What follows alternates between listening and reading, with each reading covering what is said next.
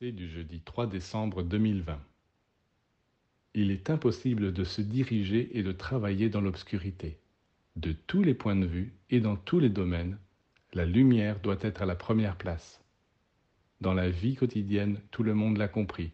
Dès que le soir tombe, on éclaire les rues et les maisons.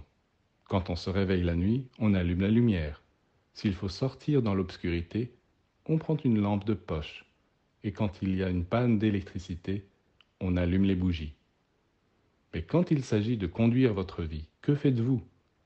Vous changez de situation ou de pays, vous quittez votre famille, vous entreprenez un travail, vous vous mariez, vous avez des enfants, sans allumer une lampe, sans demander la lumière.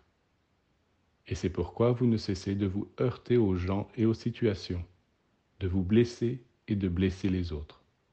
Alors, cherchez la lumière, demandez la lumière,